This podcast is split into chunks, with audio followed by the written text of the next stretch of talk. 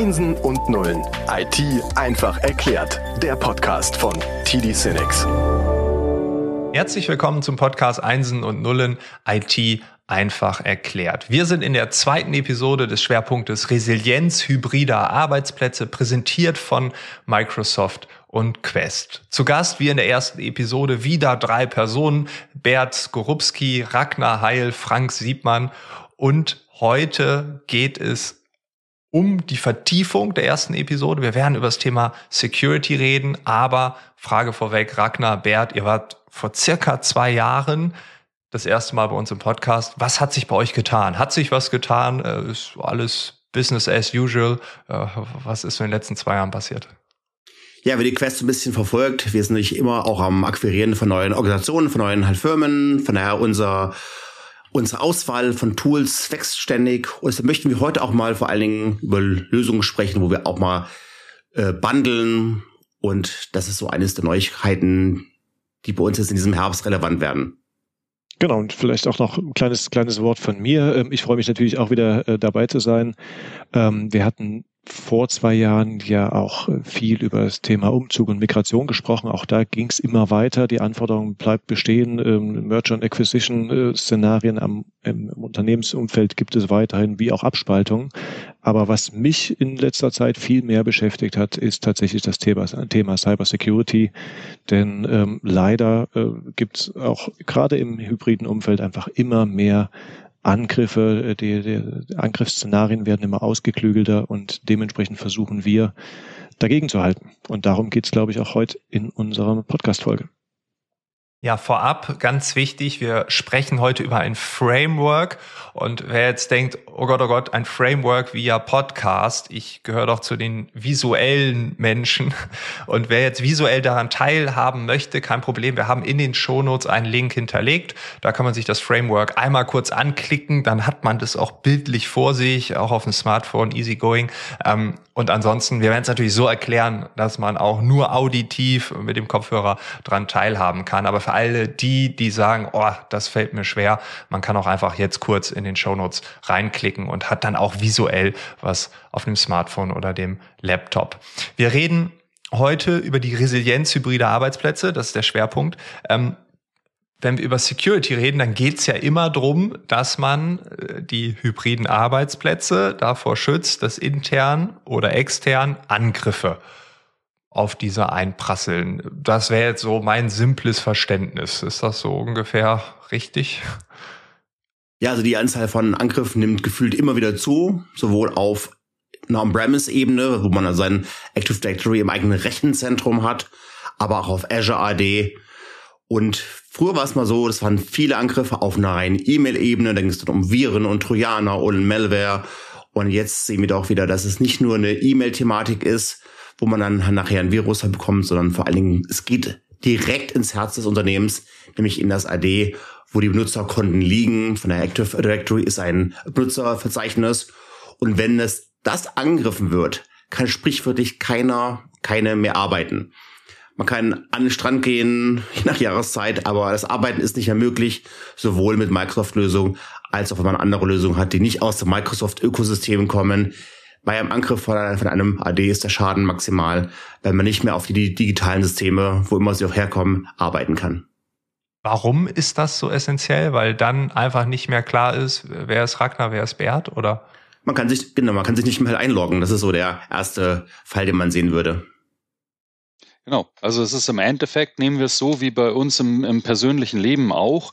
Ähm, wir alle haben unseren Personalausweis und gerade vor Behörden ähm, sind wir genau anhand unseres Personalausweises identifizierbar. Ist jetzt der Datenausweis, äh, der Datenausweis, sage ich schon, der Personalausweis äh, korrumpiert oder, oder gehackt oder was auch immer, dann habe ich ein Problem, mich gegen meine Behörde zu authentifizieren. Und im Active Directory ist es, oder Azure Active Directory ist es haargenau dasselbe.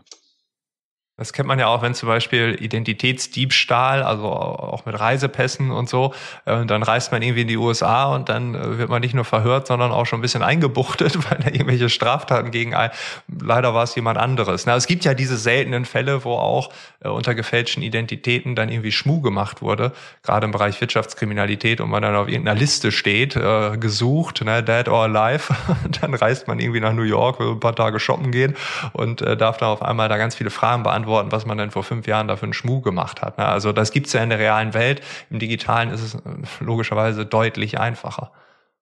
Und ganz obendrauf äh, möchte ich ergänzend sagen, kommt natürlich das, ähm, wie es der Ragnar gesagt hat, wenn, wenn diese quasi die, die äh, IT-Behörde, die prüft, wer wer ist und welche Zugriffsberechtigung jemand hat, ähm, angegriffen wird, das natürlich alles steht. Aber dazu kommt, dass das vielleicht gar nicht das äh, Ziel ist, um jemanden lahmzulegen, sondern oftmals Active Directory natürlich genutzt wird, um sich fremde Identitäten anzueignen. Also dein Szenario, Frank, äh, von gerade, dass ich mit falschen Ausweispapieren an der nächsten Tür klopfe, aber ähm, nicht um, um quasi diese Ausweisprüfung ähm, zu hintergehen, sondern um mir Zugriff zu verschaffen auf Informationen, auf die ich vielleicht sonst keine Zugriffe hätte. Und ähm, heutzutage sind solche Angriffsszenarien einfach sehr ausgeklügelt.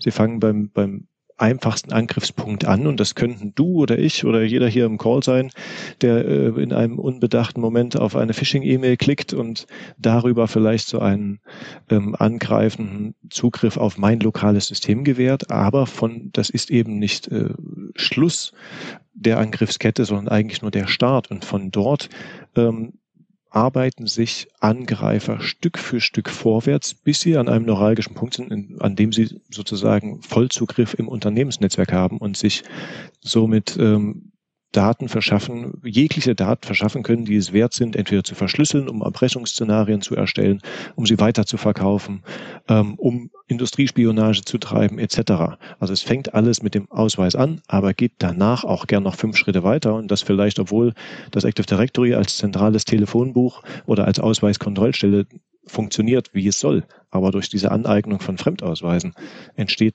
eine im Zweifelsfall sogar viel größere Gefahr. Kurze Quizfrage. Wisst ihr, wie viele AD-Angriffe es täglich gibt? Also ganz grobe Zahl. Wer hat eine Vorstellung? Weltweit oder? Weltweit, ja. Nur AD tägliche Angriffe. 95 Millionen. 95 Millionen. 95 Millionen. Mich hat die Zahl wirklich umgehauen. Und wir haben hier noch die Herausforderung, dass Unternehmen das durchschnittlich 101 Tage später erst wahrnehmen. Krass. Und das ist natürlich auch ein Thema, wo wir darüber sprechen möchten, wie man diese Zeit zwischen Angriff und Erkennen des Angriffs noch minimieren kann. Weil dann kann man genau das, was Bert sagte, dass wirklich Daten nach außen dringen, nach außen leaken, dass man, dass man diesen Schaden dann halt minimieren kann. Das heißt, ich bin bei einer Milliarde, bis es bekannt war. Also wenn man das mal jetzt so, so weiterdenken würde, ne? also 101 mal 95 Millionen, boah, Wahnsinn. Ähm, krass. Also nach 101 Tagen, wenn es der erste mitbekommt, sind es aber schon eine Milliarde durchgelaufen weltweit. Boah. Ja, und wir haben auch noch Zahlen über die Kosten. Durchschnittlich kostet ein Cyberangriff 3,86 Millionen US-Dollar. In Euro ist es eigentlich das gleiche. Wow. Genau, dramatische Zahlen, ähm, die auch Tatsache belegbar sind. Natürlich ist beim Malermeister Müller entsteht kein 3,7 Millionen Schaden.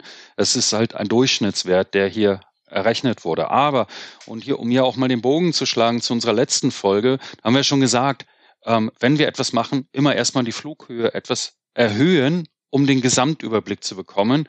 Und das ist eben das NIST-Framework, über das wir heute sprechen wollen oder was wir heute äh, mit auf den Weg geben wollen.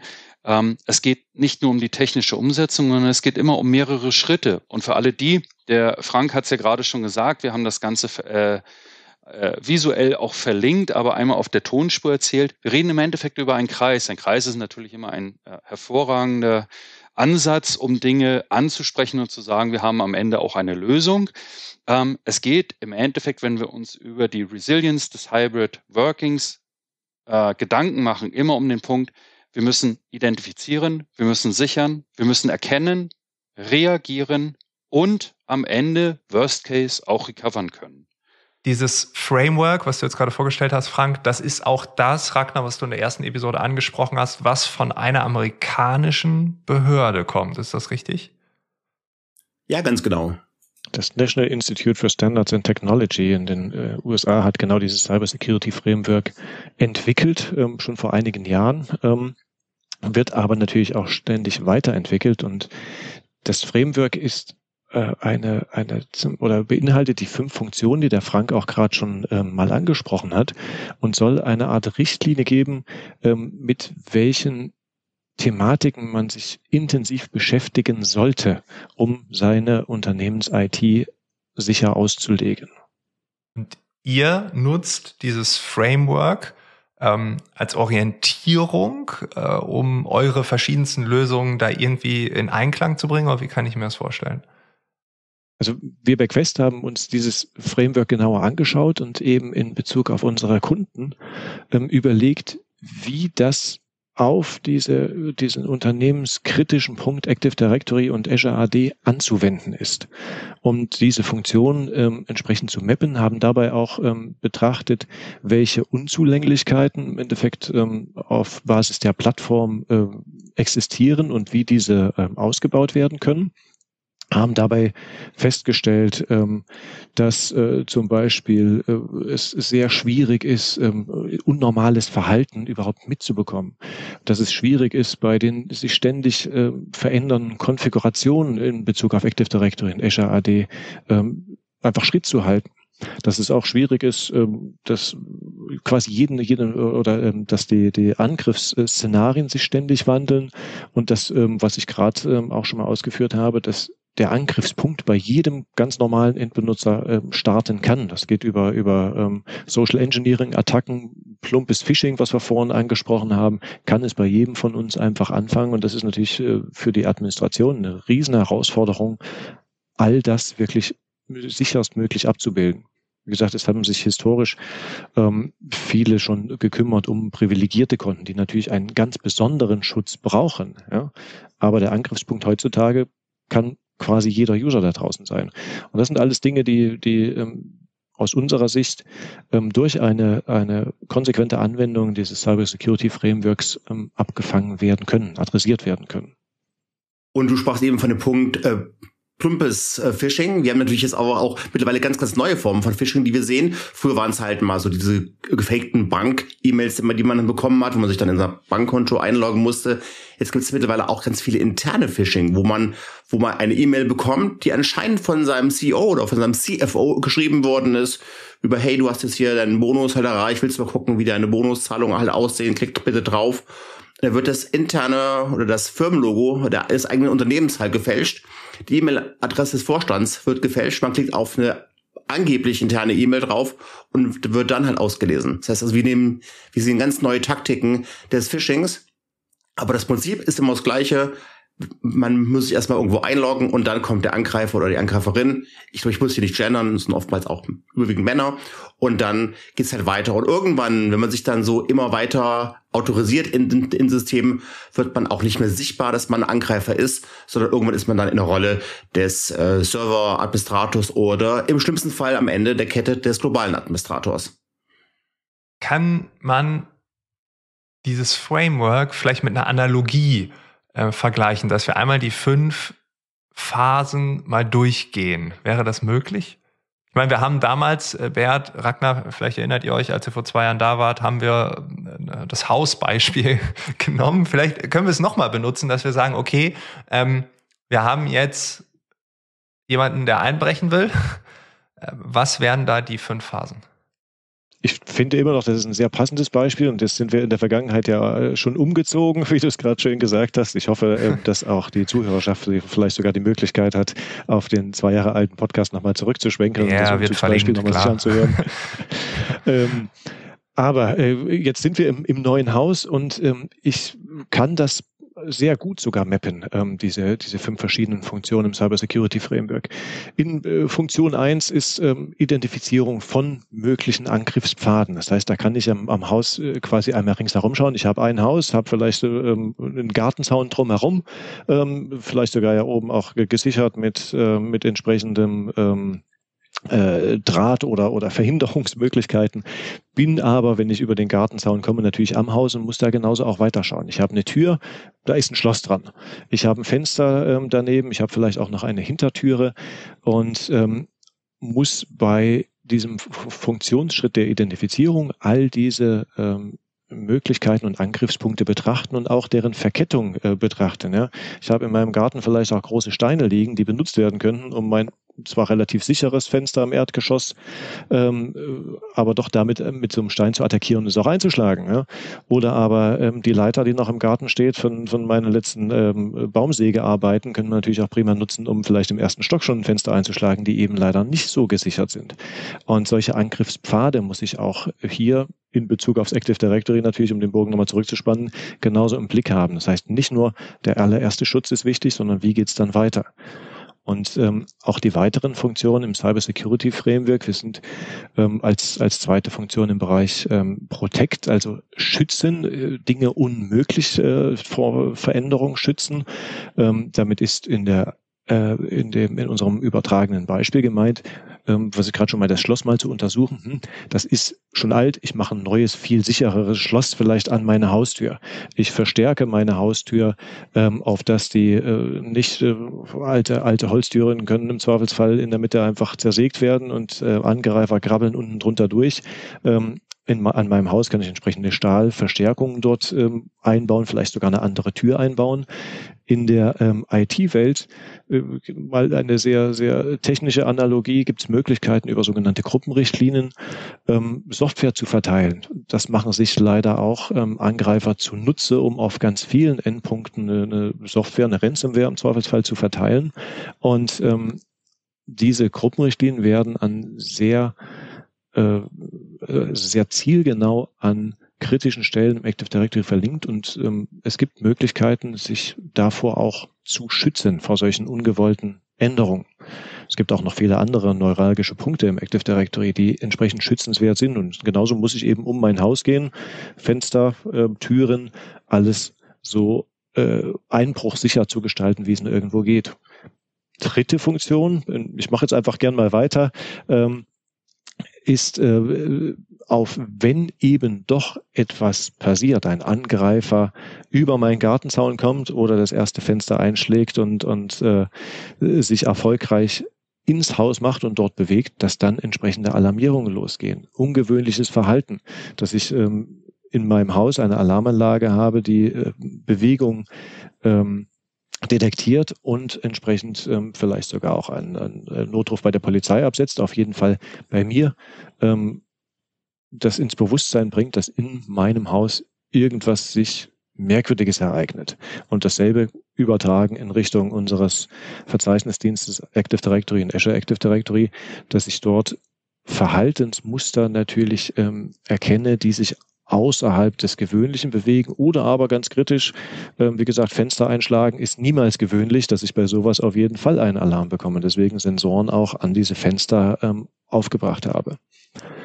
Es geht dann in, in den äh, Funktionsprinzipien noch weiter in, ähm, in darauf reagieren Modus. Respond nennt sich diese Funktion im ähm, Cybersecurity Framework des ähm, NIST. Und ähm, da geht es darum, auch zum einen in, in meinem übertragenen Haus äh, eben diese Alarme nicht nur bei mir abzusetzen, sondern eben auch bei der Polizei. Vielleicht auch automatisch, man kennt das aus äh, solchen äh, Räuberfilmen sozusagen, dass gleich die, die Metalljalousien runtergehen, den Räuber drinnen festsetzen. Ob man das zu Hause hat, äh, wäre schön, denn dann habe ich natürlich den Angreifer samt möglichem Diebesgut einfach auch entsprechend eingesperrt.